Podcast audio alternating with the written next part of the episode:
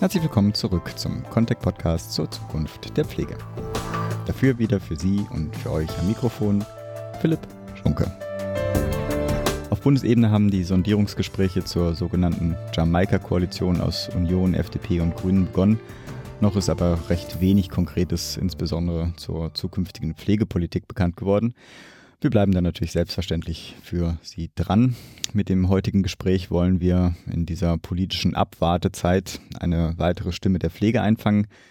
Dafür heute für Sie der neue Präsident des Deutschen Pflegerates. Kurz ein paar Daten zu meinem Gesprächsgast. Herr Wagner ist gelernter Gesundheits- und Krankenpfleger mit Weiterbildung als Intensivpfleger zur Stationsleitung. Er ist Lehrer für Pflegeberufe und hat einen Master in Pflege- und Gesundheitswissenschaften.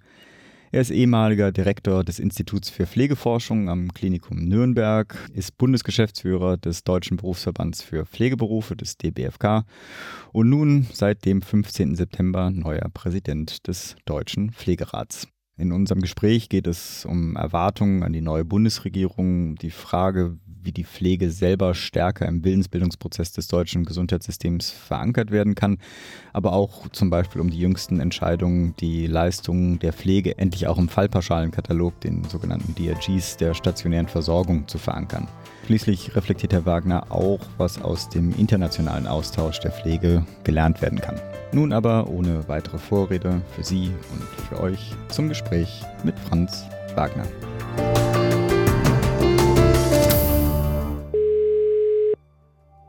Wagner, guten Morgen. Ja, schönen guten Morgen, Herr Wagner. Philipp Schunke hier. Hallo. Hallo, Herr Schunke, grüß Sie. Ja, Herr Wagner, ein bisschen habe ich ein schlechtes Gewissen. Sie sind ja erst seit 40 Tagen der neue Präsident des Deutschen Pflegerates. Also wir lassen Ihnen noch nicht mal diese berühmten 100 Tage Zeit. Dennoch, bevor wir starten, ja. habe ich denn in der Vorstellung irgendwas aus Ihrer Vita vergessen? Haben Sie noch ein Etikett, was wir noch ergänzen sollten? Nee, eigentlich all die Dinge, die mir so wichtig sind, äh, sind mit dabei. Und vielleicht noch ein Etikett mit dran. Ich bin noch seit acht Jahren Mitglied der Kommission, die die Entscheidungen fällt, welche äh, Krankenhäuser Magnet Hospitals sind. Oh, okay. Das ist noch so ein Highlight meiner internationalen Karriere. Ja, spannend. Ich fürchte, wir werden das zwar heute nicht mehr einbauen können, aber ich werde es mir mal notieren, dass wir dazu vielleicht mal eine Fokus-Episode machen. Jetzt erstmal, Herr Wagner, herzlichen Glückwunsch natürlich zuerst zu Ihrer Wahl zum Präsidenten des Deutschen Pflegerates. Vielen Dank. Wir hatten ja bereits mit Ihrem Vorgänger, mit dem Herrn Westerfellhaus, ein kurzes Gespräch im äh, Zuge der politischen Einschätzung vor vor der Bundestagswahl. Jetzt sind natürlich erst äh, 40 Tage seit Ihrer Wahl vergangen. Gibt es dennoch irgendwelche Schwerpunkte, die Sie sich für Ihre Amtszeit vorgenommen haben? Also mir geht es vor allem darum, dass in den nächsten vier Jahren und nicht erst am Ende der vier Jahre tatsächlich spürbar die Situation der Pflegenden sich verbessern muss. Also sie müssen vor Ort bemerken, es hat sich in meinem Arbeitsumfeld etwas verändert. Wir haben zum Beispiel mehr Personal, ich habe mehr Kollegen, auf deren Schultern sich die Arbeit verteilt. Ich möchte die Stellung der Pflege im System, also sprich Mitsprache, da wo über Pflege gesprochen wird, muss auch Pflege mit am Tisch sitzen, müssen die Pflegenden mit am Tisch sitzen. Das möchte ich intensivieren, das heißt im Bereich der Selbstverwaltung, jetzt im, in der Sozialversicherung, aber natürlich auch bei dem ganzen Thema Pflegekammer. Da haben wir ja äh, auch vor kurzem noch äh, dann die Bundespflegekammer, sind wir dabei vorzubereiten. Und ich möchte auch, dass Pflege in, das ist, äh, in der Versorgung anders wahrgenommen wird. Wir haben, also es schneidet sich so ein Stück weit zwischen Image der Pflege in der Öffentlichkeit, wo wir zwar als vertrauenswürdig gelten, aber unbedingt so als ganz ja, hochqualifiziert, mhm. glaube ich, ist nicht immer der Eindruck, dass man in der Pflege sehr viel wissen muss und können muss. Also das zu machen, aber auch andere Bereiche zu öffnen. Wir führen ja seit Jahren äh, ergebnislos die Diskussion um Neuverteilung der Aufgaben zwischen den Gesundheitsberufen. Ich denke, da müssen wir vorwärts kommen und da gibt es so ein Robert Bosch Stiftungsprojekt zu Community Health Nurse oder jetzt mhm. die, die Projekte, die laufen zu School Nurses. Das sind Dinge, die mir Hoffnung geben, dass doch etwas Bewegung in die Landschaft kommt, dass diese Bereiche, in denen erkannt wird, da haben wir eigentlich ein Defizit in der Gesundheitsversorgung, in der pflegerischen Versorgung, dass sich da was verändert und dass da eben auch Pflege ihren Platz finden wird. Ich habe so ein bisschen das Gefühl, ich müsste gleich zur Pflegekammer, äh, sprich Artikulation der Pflege und ihre eigenen Bedürfnisse äh, gleich reinspringen. Ich wollte noch einen kurzen Schritt zurückgehen. Von den Themen, die Sie angesprochen haben, Sie sagten ja auch sozusagen die Pläne für die nächsten vier Jahre, es korreliert ja auch mit der neuen Phase der neuen Bundesregierung. Noch ist ja nicht ganz klar zu erkennen, welche Konstellation, ob die Jamaika-Konstellation überhaupt zustande kommt und welche Inhalte denn in so einer Konstellation, so einer Vierer-Konstellation überhaupt für die Pflege zusammenkommen. Sehen Sie denn, sagen überhaupt die Bundesregierung da in der Verpflichtung mehr zu machen oder sind es andere Ebenen, wie Sie sagen, in der Selbstverwaltung, der die Pflege sozusagen eine größere Rolle einnehmen müsste? Für fast alle Veränderungen, die weitreichende Auswirkungen haben und damit auch nachhaltig wirken, braucht es eigentlich gesetzliche Änderungen. Also hm. insofern ist primär die Bundesregierung in der Pflicht. An einigen Stellen sind es auch die Landesregierungen, wenn es zum Beispiel um die Errichtung von Pflegekammern geht aber auch in den Bereichen der Versorgung, zum Beispiel Stellenschlüssel in der Langzeit, in der stationären Langzeitpflege, das ist ein Thema, das wird auf Landesebene entschieden. Aber ich erwarte von der zukünftigen Bundesregierung, wie immer sie sich zusammensetzt, dass die doch sehr ähm, ja, weitreichenden Versprechungen in der letzten Wahlkampfphase, die ja mhm. von fast allen Parteien kamen, dass dem auch Taten folgen. Und das wird dann nicht an kosmetischen Korrekturen oder ähm, Weichenstellung im Detail, sondern wir brauchen tatsächlich einen großen Wurf. Jetzt ist aus den Sondierungsgesprächen ja relativ wenig bekannt geworden. Zudem wird ja auch noch einiges davon abhängig werden, wer denn nachher den äh, Posten des Gesundheitsministers bzw. der Gesundheitsministerin übernimmt, ob Herr Gröhe das weitermachen möchte oder nicht. Wenn ich das richtig verstanden habe, sehen Sie aber eher quasi die gesamte Bundesregierung da in Verantwortung, also Pflege eher zur Chefin-Sache von Frau Merkel zu machen. Also ich finde, Frau Merkel hat sich ja besonders stark nochmal für die Pflege eingesetzt und auch etwas versprochen. Und die Kanzlerin hat immerhin eine Richtlinienkompetenz und insofern setzt sie auch ähm, Prioritäten und kann natürlich Themen pushen oder bremsen. Und da erwarte ich, dass sie zusammen mit den Fachministern das ganze Thema tatsächlich ganz hoch auf die Agenda der nächsten Regierung setzt. Ich will gleich zu den Pflegekammern auch kommen. Ich fand die Diskussion oder ich finde die Diskussion ein bisschen un- oder intransparent. Wir haben ja Bundesländer, die da relativ ähm, stark vorangehen, Rheinland-Pfalz so ein bisschen. Ich hab, wundere mich immer wieder, dass Berlin da nicht vorankommt. Jetzt gibt es zum Beispiel in Bayern so eine seltsame Alternativkonstellation mit, ich weiß gar nicht, wie sie es dann genannt hatten, äh, Vereinigung der Pflegenden Vereinigung oder sowas, die die Ministerin Hummel da installiert hat. Wie stehen Sie dazu? Also diese Vereinigung der Pflegenden oder früher war ja Arbeitstitel Pflegering wird von uns und von mir abgelehnt. Das ist aus unserer Sicht ein, ein Täuschungsmanöver, äh, wo man eine Einrichtung schafft, die mit Steuermitteln finanziert wird, das muss man auch sagen. Also da hoffe ich, wird mal der Landesrechnungshof auch drauf gucken, ähm, ob das so eine sinnvolle Investition ist, die aber kaum Befugnisse hat. Also in ähm, äh, Gutachten oder Stellungnahmen abzugeben im politischen Beratungsprozess steht im Prinzip jeden offen. Mhm. Äh, das machen auch die Berufsverbände oder der Bayerische Landespflegerat ähm, seit vielen, vielen Jahren. Ähm, und alles andere ist ja sehr vage. Also von dem her Außerdem äh, entspricht so eine Organisation, spricht ja nicht für die Berufsgruppe. Es zeigte schon allein der lange Prozess, den es gedauert hat, um überhaupt 25 Willige zu finden, mhm. äh, die da mitwirken wollen. Und die Verbände sagen ja nach wie vor, wir sind da nicht mit dabei. Das zeigt ja, dass man dem keinen hohen Stellenwert geben kann. Wie gesagt, sie, sie werden eine freiwillige Mitgliedschaft haben. Es gibt Mitsprache bis Einspruchsrechte auch von Seiten von Trägern, also Arbeitgebern. Und das alles ist das Gegenteil von Selbstverwaltung. Mhm. Von dem her also eine Pflegekammer, die ist autorisiert tatsächlich für alle pflegenden Pflegefachpersonen in einem Land zu sprechen und kann damit natürlich ganz anders auch mitgestalten und mitwirken. Und ist vor allem, da sie sich ja aus dem Beruf heraus finanziert durch die Beiträge der Mitglieder, auch tatsächlich unabhängig und nicht irgendwie abhängig von der Gestaltung eines Landeshaushaltes, einer Landesregierung. Wie die anderen kann man ja auch. Vielleicht können Sie mir da ein bisschen Licht ins Dunkeln reinbringen. Ich bin mir nicht ganz sicher, welche Gründe sozusagen dagegen sprechen, wer sich dagegen stellt. Es ist ja anscheinend nicht eine parteipolitische Entscheidung, also wie man ja sieht, Rheinland-Pfalz voran. Bayern versucht das irgendwie zu vermeiden. Berlin ist ja mit einer rot-rot-grünen Regierung eigentlich, könnte man annehmen, dass sie das fördern würde. Was steht eigentlich dagegen, äh, den, den Pflegekräften da mehr Selbstverwaltungsrechte zu geben? Also ich glaube, das ist ein ganzes Bündel von Argumenten und an vielen Stellen kann man ja also bei den Gegnern auch nur spekulieren, was die Ursache ist.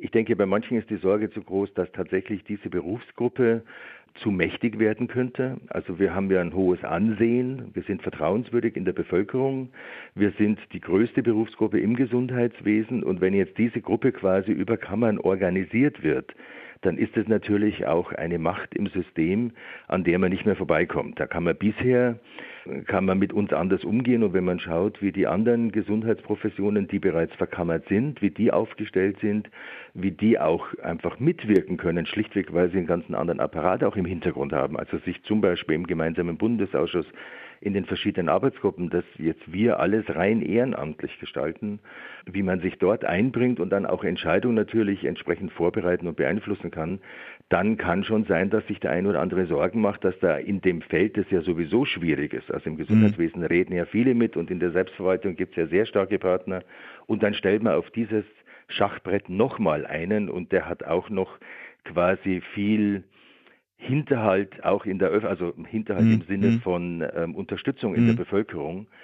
Äh, ich glaube, das ist das eine. Das andere ist wahrscheinlich, naja, wenn so eine Kammer kommt, verstehen denn überhaupt die Mitglieder dass eben eine Kammer was anderes ist als ein Berufsverband oder eine Gewerkschaft. Also das gibt es natürlich auch. Also die gesetzliche Mitgliedschaft bei der Kammer im Vergleich zur freiwilligen Mitgliedschaft in anderen mhm. Berufsorganisationen, das mag noch mit eine Rolle spielen. Und ich glaube, in vielen, vielen Fällen ist es schlichtweg Unkenntnis. Ich finde es nur eine seltsame Konstellation, dass im Prinzip jede andere Berufsgruppe sich mit einer Kammer äh, in dem ähm, Willensbildungsprozess beteiligen kann. Über die Pflege eine ganze Menge geredet wird und jeder sich auch für die Pflege einzusetzen scheint, aber sozusagen den Pflegenden selbst dieses Recht irgendwie vorenthalten wird. Vielleicht dazu auch nochmal, aber ich glaube, unser Problem ist ja zum Teil, dass immer die Kategorien durcheinander geschmissen werden. Also wir, wir sprechen von Pflege, wenn wir von Pflege sprechen, meinen wir in erster Linie die Berufsgruppe. Wenn Politik von Pflege spricht, spricht sie von der Pflegeversicherung ja. und den Einrichtungen, die was anbieten. Wenn von Pflegeverbänden in der Presse gesprochen wird, sind oft die Arbeitgeberverbände gemeint in der Pflege. Also da gibt es eine heftige Begriffsverwirrung und die trägt natürlich auch nicht gerade dazu bei, hier ein klares Bild zu entwickeln und auch Perspektiven zu entwickeln. Und die andere Seite ist, äh, wir haben ja in fast allen Bundesländern Befragungen entweder gehabt, äh, unterwegs oder in Vorbereitung oder zumindest in Diskussion. Und äh, Sie hatten ja vorhin das Beispiel Berlin genannt. Äh, äh, unabhängig vom Ergebnis der Befragung macht dann aber Politik dann durchaus andere Dinge. Mhm. Und ich halte jetzt nun in einer, in einer parlamentarischen Demokratie, wo wir ja Abgeordnete wählen, damit sie verantwortliche Entscheidungen treffen, das eigentlich ein interessantes und zugleich fast erschreckendes Phänomen, dass diese Befragungen durchgeführt werden, denn ich, mir ist jetzt im Moment kein anderes Politikfeld oder keine andere politische äh, Frage bekannt, bei der tatsächlich vorher die Betroffenen gefragt waren. Also niemand hat die ADAC-Mitglieder oder die Autofahrer gefragt, ob eine Autobahnmaut eingeführt werden soll oder nicht. Also da käme gar keiner auf die Idee. Aber in der Pflege fragt man, wir wollen hier ein Gesetz machen, wollte denn das haben oder wollte es nicht haben? Ja, abgesehen davon, dass die äh, Befragung ja dann positiv ausgegangen ist, die haben sich ja dann äh, zur Mehrheit dafür ausgesprochen. Fast alle, ja. Ja, ja. ja, ja. Hier in Berlin zum Beispiel. Ja. Ich wechsle einmal noch mal kurz das Thema und zwar in den Vorgesprächen vor der Bundestagswahl wurde schon von mehreren Leuten genannt, dass ein Problem der Personalausstattung, insbesondere der stationären Pflege, darin besteht, dass die Leistungen der Pflege derzeit nicht im Abrechnungssystem abgebildet werden, also das berühmte Fallpauschalen- oder DRG-System äh, im Krankenhaus. Am 20.10. hat jetzt der GKV Spitzenverband, die Deutsche Krankenhausgesellschaft und der Verband der privaten Krankenhaus Krankenversicherung einen neuen Fallpauschalenkatalog für 2018 verabschiedet. Darin, so zumindest die Aussage der, der Pressemitteilung, sind die Leistungen der Pflege viel besser abgebildet. Ähm, ich habe leider von den Verbänden keine Reaktion gehört. Wie schätzen Sie das ein? Ist das ein Schritt in die richtige Richtung? Reicht das aus? Also das ist ein wichtiger und guter Schritt in die richtige Richtung. Das war auch lange eine Forderung des Deutschen Pflegerates, dass wir eben äh, pflegespezifische Aspekte deutlicher in den DRGs, in die Kalkulation reinbekommen. Also zum Beispiel ein Pflegegrad SGB 11 ist nun etwas, das mit einfließt in die Bewertung und damit in die Erlössituation. Es ist deshalb ein erster Schritt, weil der zweite Schritt jetzt aus unserer Sicht noch fehlt, und zwar, dass die Erlöse, die die Pflege generiert, tatsächlich auch für Pflegepersonal aufgewendet, wer mhm. aufgewendet werden. Also das fehlt ja bisher, sondern also die, die Kliniken bekommen ja eine DRG, das ist, umfasst ja alles, die ärztliche Leistung, mhm. Leistung, die pflegerische Leistung und so weiter. Und dann fließt das alles ein in den großen Topf Und dann entscheiden dann die Kliniken, was mache ich denn damit? Und da haben wir ja in der Vergangenheit gesehen, dass ähm, vor dem Hintergrund des ökonomischen Drucks auf die Einrichtungen dann Entscheidungen im Regelfall eher gegen pflegerische Stellen, also sprich äh, Stellenabbau oder nicht ausreichender Stellenaufbau in der Pflege getroffen werden, selbst wenn ich eben Zusatzerlöse gewinne oder wenn es durch Förderprogramme das gibt, solange dort nicht die Bundesregierung dann auch in, zu den Förderprogrammen auch verlangt, dass es einen Nachweis über die Verwendung gibt, mhm. kann man nur spekulieren, ob das Geld tatsächlich auch bei der Pflege landet. Das klingt nach einem Thema, an dem wir weiter werden dranbleiben müssen. Wenn ich das Gespräch bis hierher zusammenfasse, würde ich sagen, das Hauptthema wird sein, wie wir die Pflege stärker im Willensbildungsprozess verankern können. Haben Sie da schon sowas wie eine Strategie, wie Sie das in Ihrer Amtszeit angehen wollen? Naja, die große Strategie ist tatsächlich, dass wir in möglichst vielen Bundesländern oder allen Bundesländern äh, Pflegekammern errichten werden, dass es auf der Bundesebene eine Bundespflegekammer geben wird, bei der wir dann eben auch äh, sehen, dass sie zusammen mit dem Deutschen Pflegerat, mit den Berufsverbänden und Fachgesellschaften dann Einfluss nehmen wird auf die politische Diskussion, aber eben auch durch Gesetzesänderung mehr Mitsprache in den Gremien der Selbstverwaltung, sprich GBA und Qualitätsausschuss erhält. Das sind wichtige Strategien, die wir verfolgen. Herr Wagner, wir kommen langsam zum Abschluss. Wir können wahrscheinlich die Magnetkrankenhäuser nicht mehr als Thema vollkommen einbauen. Trotzdem noch ein Blick vielleicht auf die internationale Szene, auf Ihre, Ihre internationale Erfahrung. Können Sie da vielleicht berichten, wie Sie das wahrnehmen? Die Pflege hat ja in Deutschland im Vergleich zu allen anderen oder den meisten anderen Ländern, die ich kenne, einen doch relativ schlechten Ruf. Was können wir von anderen lernen? Was können vielleicht auch andere von äh, der Pflege in Deutschland lernen? Also wenn, wenn ich so auf meine internationale Erfahrung gucke, und sie hatte ja auch, also schon mit meinem Studium angefangen 1996, also etwa 20 Jahre, blicke ich da zurück. Also gibt es so zwei Erfahrungen. Das eine ist, dass die grundsätzlichen Probleme, die Pflege hat, auf der ganzen Welt eigentlich gleich sind. Also die Hauptschwierigkeiten, also mit Anerkennung im System, eine gewisse Rangelei auch mit der Ärzteschaft um Zuständigkeiten, um Aufgaben und im Vergleich zu anderen vergleichverantwortlichen Berufen dann häufig eine nicht so gute Vergütung, die man erreicht. Allerdings ist es natürlich, wenn man dann die Länder vergleicht, auf sehr, sehr unterschiedlichem Niveau. Und da bewegen wir uns, wenn ich jetzt mal die ganze Welt nehme, mhm. so eher im unteren Mittelfeld, würde ich sagen. Und da kommt aber nicht, da mischen sich dann eben auch Schwellenländer darunter oder Entwicklungsländer. Mhm. Das muss man mal, muss man mal vor Augen halten. Und die andere Geschichte ist, dass ich glaube, dass wir in Deutschland noch insgesamt jetzt viel zu wenig schauen, was sind denn Erfahrungen aus dem Ausland. Also ich stelle das immer wieder fest, es ist hier auch unbekannt, was passiert denn woanders. Und wenn ich mir vorstelle, dass ja über 90 Prozent der wissenschaftlichen Literatur, die es zu Pflege gibt, nicht in Deutsch veröffentlicht wird, sondern überwiegend in Englisch, mhm. dann ist das etwas, wo ich mir viel, viel mehr Transfer wünsche. Oder wenn ich äh, bei internationalen Kongressen bin, da ist ganz selten mal jemand aus Deutschland unterwegs, also schon als Teilnehmer, äh, geschweige denn als jemand, der dort auch einen Vortrag hält. Also ich würde mir viel mehr wünschen, dass wir unsere Augen öffnen, was passiert denn um uns herum, dass wir von den Erfahrungen dort lernen, aber auch von den guten Dingen, die es ja bei uns auch gibt, auch gute Forschungsergebnisse, gute Entwicklungen in der Praxis, dass wir da mehr in die Welt hinaustragen, dass die Leute eben erfahren, also bei uns mag zwar strukturell, strukturell manches deutlich in der Entwicklung hinterherhinken, was die Pflege betrifft, aber bei den Inhalten mit bestimmten Konzepten, sei es auch sowas wie basale Stimulation oder Kinästhetik, um mhm. nur mal zwei zu nennen, da haben wir, es klingt jetzt ein bisschen äh, hochtrabend, der Welt auch was zu bieten und mhm. das sollte da hinkommen und das passiert leider noch viel zu wenig. Ja und andersrum, äh, Sie hatten das vorhin ja auch als Stichwort genannt, Konzepte wie Community Nurse oder Schulpflege sind ja auch Arbeitsfelder, die das Berufsbild attraktiver machen können, weil sich einfach Optionen für andere Tätigkeitsfelder ergeben können. Genau, es wäre aus meiner, aus meiner Sicht eben ein Beitrag dazu, dass man eben den Beruf viel, viel länger ausüben kann. Denn ja. wir alle wissen, es ist, es ist auch ein Knochenjob in gewisser Weise, in der direkten Versorgung, in der Langzeitpflege unterwegs zu sein, aber auch durchaus im Krankenhaus. Und da ist eben, sind Aufgaben, gerade für berufserfahrene Kolleginnen und Kollegen, das ist dann auch eine Chance, weiter in dem Beruf zu bleiben. Die Kompetenz, die man auch erworben hat, die man dann noch durch eine Zusatzqualifikation erweitert, dass man die dann tatsächlich auch der Gesellschaft zur Verfügung stellt. Das halte ich für einen ganz wichtigen, wichtigen Ansatz. Jetzt aber, Herr Wagner, mit Blick auf die Uhr. Ein Schlusswort. Also was ich mir von unserer Berufsgruppe wünsche, dass sie viel, viel politischer wird. Also das ist etwas, eine Hoffnung, die ich verbinde, zum einen mit der Akademisierung der Pflege, ähm, dass eben da ein Verständnis auch nochmal dafür entsteht, wo die Weichenstellungen in der Gesellschaft passieren, aber eben auch jetzt über die Diskussion um die Kammern erhoffe ich mir, dass hier ein Interesse, eine Neugier und sei es aus dem Widerstand heraus entsteht, zu sagen, also wir sind hier nicht alleine oder es ist nicht nur meine direkte Vorgesetzte oder der Träger hier, der für bestimmte Bedingungen sorgt, die gut oder schlecht sind, sondern es gibt ein System, in dem wir uns bewegen und an diesem System gibt es ganz, ganz viele Stellschrauben und da ist der Einzelne nicht ohnmächtig, sondern der Einzelne zusammen mit vielen anderen kann auch was verändern und da sind wir noch viel zu ruhig und zu brav in der Pflege. Also das ist ein Wunsch, eine Bitte an all meine Kolleginnen und Kollegen. Wunderbar. Herr Wagner, ich danke für das Gespräch und wir bleiben bestimmt Gerne. in Kontakt. Es wird bestimmt ja, auch in den nächsten freuen. Monaten äh, einiges an Entscheidungen geben, die interessant für die Pflege sind und bestenfalls natürlich in die richtige Richtung gehen. Wir werden dann vielleicht hier und da nochmal Ihr Feedback einholen. Herzlichen Dank erstmal. Mach ich gerne. Bis dann. Schönen Tag Tschüss. noch. Ihnen auch. Tschüss. Tschüss, Herr.